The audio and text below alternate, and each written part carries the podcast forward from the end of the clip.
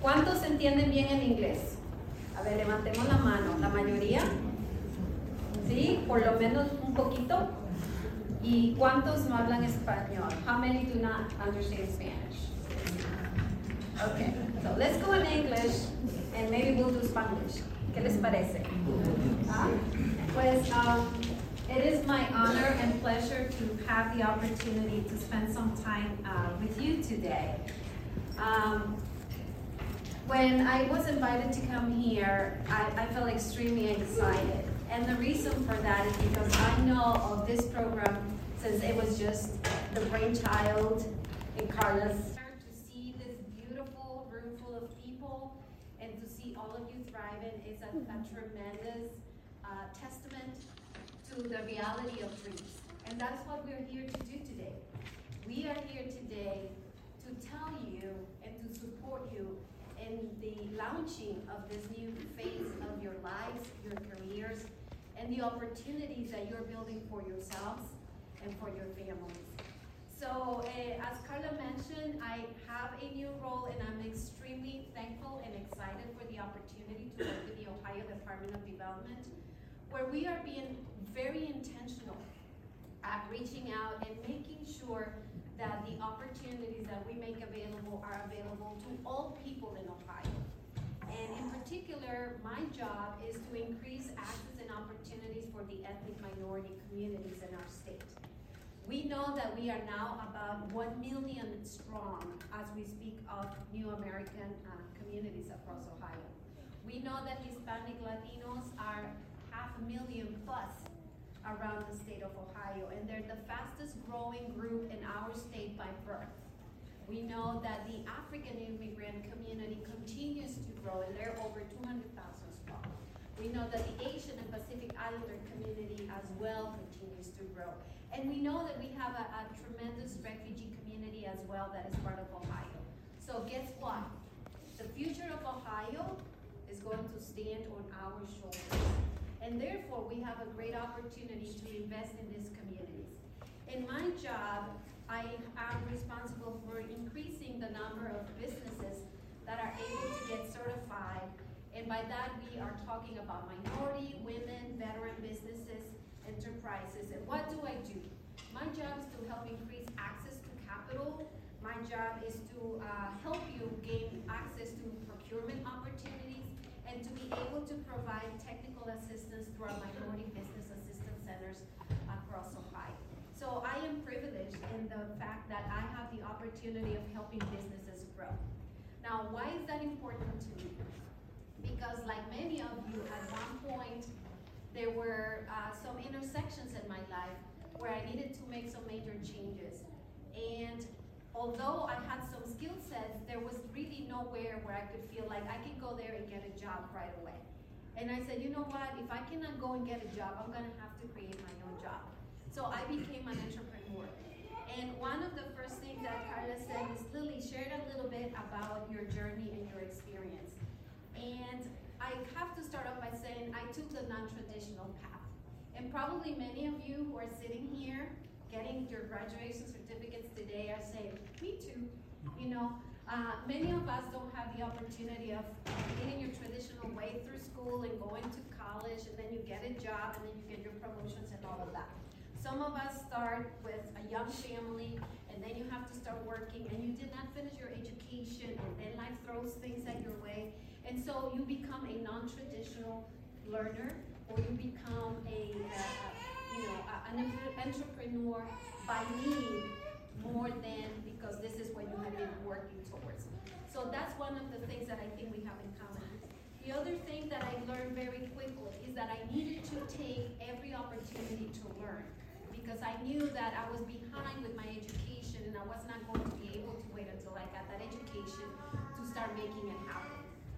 So I had to trust my instincts and be willing to surround myself with people that knew more than I did. And for me to have the, um, the, the wisdom to be able to ask for help. And I think that as we start being entrepreneurs, we want to fit in. We don't want to look like, ay, no tengo idea qué estoy haciendo, right? Like I have no idea what I'm doing. You know what, what, what became my mantra? fake it until you make it. Pretend, right? And, and I had to because there was no other way. Because I knew how much and how many depended on my success. So the first thing that I wanted to say to all of you is don't be afraid of seeking help. You will be surprised as to how many people are willing to help you. And there are enough of you and us now to have somebody who speaks your language, somebody who looks like you, who's willing to give you that hand. So reach out, ask for that help. The other thing that I wanted to say is you have to learn that inexperience is not the same as incompetence. And let me say that again. Inexperience is not the same as incompetence. La falta de experiencia no es lo mismo que decir que eres incompetente. We are the first ones to be so hard on ourselves. And as an entrepreneur, where I was learning my way around, it was very difficult for me not to be very hard on myself and very judgmental. But then I realized, you know what? It is not that I'm incompetent. I just don't know what I don't know. And I was breaking a field. When I first started off, this is like in the late 1990s, I came to uh, Dayton, Ohio, and I wanted to start the first global communications cross-cultural company in Dayton, Ohio. And people will be like, what are you doing? Like, how many Latinos were there? Uh, do you know Meson? Because that's where you go when, when you know the people speak Spanish. Like, it was so way out there. And, and it was something completely new, but I could see the could see the need, and I knew I could meet it. But I knew nothing about that market. And so often I felt very incompetent. And at, some point I realized, you know what, I am not incompetent. I don't have the experience yet, but I need to gain that experience. So give yourself that gift of forgiveness and at the same time support yourself and say, you know, I have the guts and the will to put myself out there to try something different or to try something that has been done before, but I'm going to give this a different perspective and I'm going to make it work for me. So that's something that I think is very important. The other thing that I think is super important is for you to learn to, to get credit and take credit for what you do well. So the other thing that I would often do when I started my company, and I started a translations, interpretation, and um, communications company, and many times I would go and make a presentation, and, and people would come and tell me how great I was, and I was like, I pues no era tanto, no era mucho, you know, it was okay, oh well, no big deal. And then I'm like, why am I doing that to myself when I know I worked so hard for this thing? And I would feel embarrassed, literally embarrassed to say, you know what, yes. And yes, tell me more. How, how much did you like what I did? Because I said, oh no, que orgullo. You know how we are. We don't want to look like we're so pretentious, like we're so proud of ourselves. But it's important for you as you grow because you are going to become your most important coach. To acknowledge to yourself, you know what, I did well there. The same way that we know we have to tell ourselves, you know what, I need to grow here.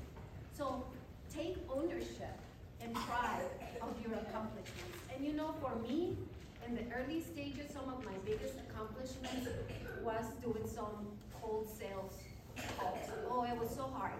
And going to these networking meetings con todos estos gringos, right? Like you feel like so foreign because it's all Americans and you're going to this networking event and you're sweating and and it's so nerve wracking because you don't know how to act, you don't know what to say. And just that in itself to me was a huge thing to be able to overcome the fear of being in the crowd and knowing that I'm the girl that had that weird accent, where people were trying to figure out where is she from and what is she selling? but why is she selling, you know, interpreting services and, and international negotiations and communications? We're in big high, right? And I'll be like, oh no, but you're missing out on this and that and the other opportunities. And did you know that you are the home to NCR, to the IAMS company, that you are the home to all these corporations that are already in the global market and you're maybe missing an opportunity and then suddenly you have their attention. So again, you have to be able to take credit for your work. And the other thing that I think is really important as you are developing your business, and it was one of the things that I learned very quickly, is you need to narrow your scope. And probably you've heard this from Carla a million and one times. You know what, when you start getting successful and, and, and people like you, you want to give them everything they want and a little bit more, right? So if, if they wanted you to come and do catering for an event and whatever, you're throwing all these extras and whatever, because I want to build goodwill. I want to build a good reputation, and all of that. But then you end up being so good at so many that you're good at nothing. So you, as hard as it is, you need to narrow your scope. And you need to become the best on a very specific space. And be very jealous of your time. Because if you are so fully invested in growing your business that you forget your well-being, your family, and your relationships, then you're going to be running on empty. And how far do you get on a car that has no fuel, right? And, and we tend to overextend ourselves and we often feel with good reason that if everybody performs here, we have to perform here. And it is true. In many environments, you do have to perform here because the expectation in many places will be, oh, well, you know, you're new, you're an entrepreneur, you have an accent, uh, you know, you're just learning the ropes. So yeah, you're going to, yeah, maybe here. And then you perform here, and they'll be like surprised. I'm like, why are you surprised at excellence? Excellence is what I deliver. And that's your goal, that's your aim. Remember that as you grow your business, you're going to make lots of mistakes. I made many mistakes doing my business. My first mistake was not charging enough because I did not want to put myself out of business because I knew there was a little bit of competition and oh man, they're gonna charge this and well, if I charge that, then oh, maybe I should charge a little bit less. It's like, no, charge what you're worth. You're worth X amount of money and that is what you charge. Instead of wasting energy on figuring out how to do with less, figure out ways of how you can set yourself up here with a differentiator where they won't have a choice but to pick you. And it's the same energy. Where do you want to invest it? Growing your business or figuring out how to do with less? And that was something that I had to learn really fast in order to continue moving ahead. But the other thing that I want to leave you with is we don't grow and expand and progress alone. We need our village. Surround yourselves with people from our communities and other communities who know more than you do, who are better at things than you are. Find your weaknesses. Get somebody who's very honest and say, you know, tell me, where am I good and where do I need to grow? And, and it hurts. It's hard to hear that. And we're afraid of hearing that. But especially for us who are learning to do business the American way, it is so crucial for you to have trusted people who are part of mainstream, los gringuitos de confianza, as we say, right? And you know what that means, you know, Americans that you can trust. And say, you know, tell me, where can I grow? Where can I improve? What are some of those things where I can be better? Because you're only as good as the people that you surround yourself with. And as you start developing those work relationships and business relationships with others and you invest in those people, they're going to become loyal to you and they're going to celebrate your successes alongside. So you need to learn to do that and pick carefully. Because sometimes we make the error of saying, okay, well, I'm going to hire my son, my cousin, and my tia. And you know what? Sometimes that's not the best people to hire to be in your business. So it's almost like you need to separate your personal life from your, your business life and make decisions that are good for the business that are not always what you would go with if you're thinking of family and close friends. Having that mentor and advisor is something really important. And I think that some of the major milestones that I was able to accomplish in my career is because I had good mentors and good advisors who spoke to me honestly and it hurt my heart many times when they're like, no, you, you love doing that, but that's not your strength. You need to find this strength, or you're doing that, but you're doing it the wrong way, and you thought, oh my gosh, I thought I was being brilliant, and everybody tells me they love it. Why are you telling me you don't like it? You know, and it's very difficult, but it's really important for you to be willing to listen to people. I know that you will have the tenacity. I know that you're going to have the determination to move forward. You've invested all this time to, to get here. Um, but I also want to tell you, don't be afraid to walk away from a business you have created because sometimes that's what it takes. And I have had the, the experience of having to walk away from my creation and it was very hard, but I had to do it because there comes times when it is no longer feasible, when it's not producing what you need, where the cost of your quality of life is such that you have to pick either that or your well-being or the family.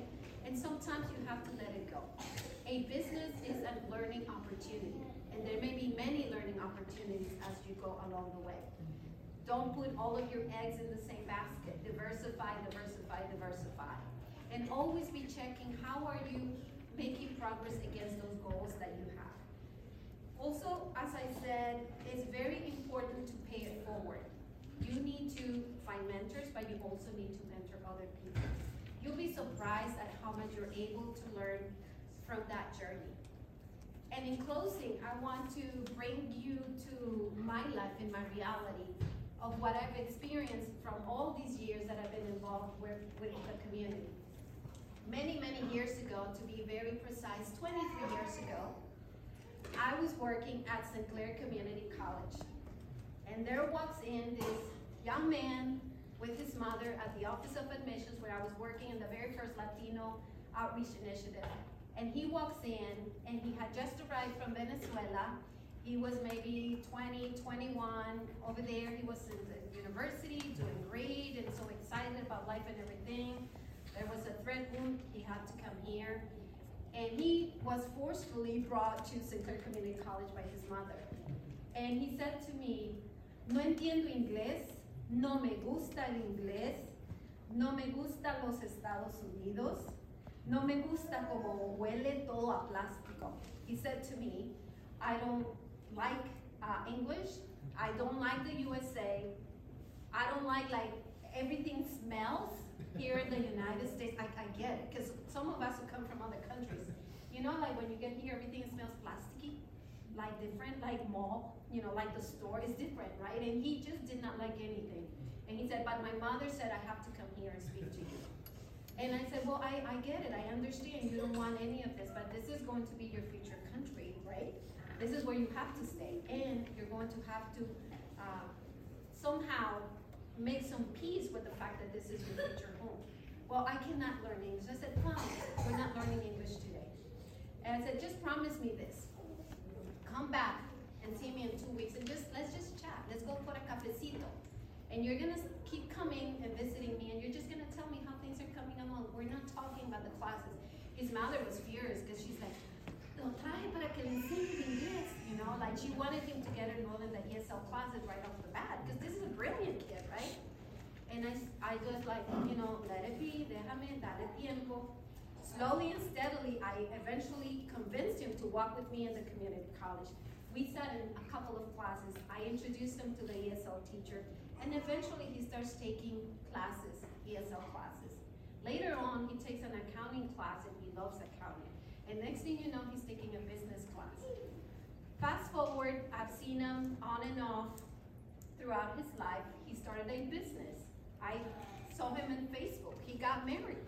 So that in Facebook, I'm like, okay, I guess he's getting comfortable, you know, he's liking it better now and all of that.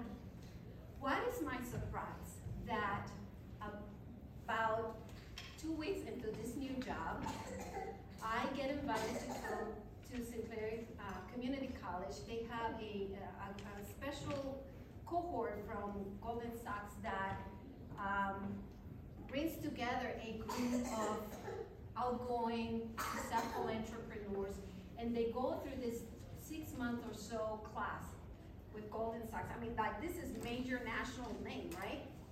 And and I'm there with the people from the Department of Development. Our director will be speaking. I'm sitting in the back of the room, and I see some guy here in the front row, and he's kind of like bouncing back and forth in la silla. And I'm like, and he's looking around, and I'm like, no gringo. He's not an American. I could totally tell because you can really know who's who, right? And then he turns around and looks back, and I'm like, oh, wow, mira pues. I said to myself, look at that. that was that young man that I had met 20 years ago. And immediately, I'm like, oh my God, look at, I'm gonna make up a name, Carlos. Look at Carlos. He is one of these select people that has been chosen to be part of this cohort, and he's here learning this thing. I'm like, wow. And when he looked at me, the smile could not be any bigger. And as soon as we had a break, he's no longer that 21 year old kid, right? Like 23 years later, he's got gray hair more than I do because he doesn't dye his hair. Um, you know, and, and he's a married man and all of this, and he comes to me and he's like, Lilly, my company is very successful. I don't have one company now, I have two companies. And we're doing really well. And yes, they picked me to be a part of this cohort. And you know what else? I'm also minority business certified. But I need to buy more machines for my company because we're growing, we're expanding. But I don't have the money. I'm going to try to get a loan. And I said, whoa, whoa, whoa, I can help you with that. Let's get you a micro loan with the Ohio Department of Development. Why don't you apply if you are already certified? That's something that I can do for you. I can help you. I will coach you. I will connect you. This is, I started my job in July. So I probably met him around August. And you know what? This month, he got approved for a loan of $45,000, 0% interest through the microloan program at the Ohio Department of Development. He's going to be able to buy that machine. He needs to continue to grow his business. But also, he's already considering to apply for a direct loan that is going to allow him to invest in machinery and other equipment for maybe a half a million dollars. And this is the young man that I met so long ago who did not want to learn English, who was not ready for it. So why am I telling you that?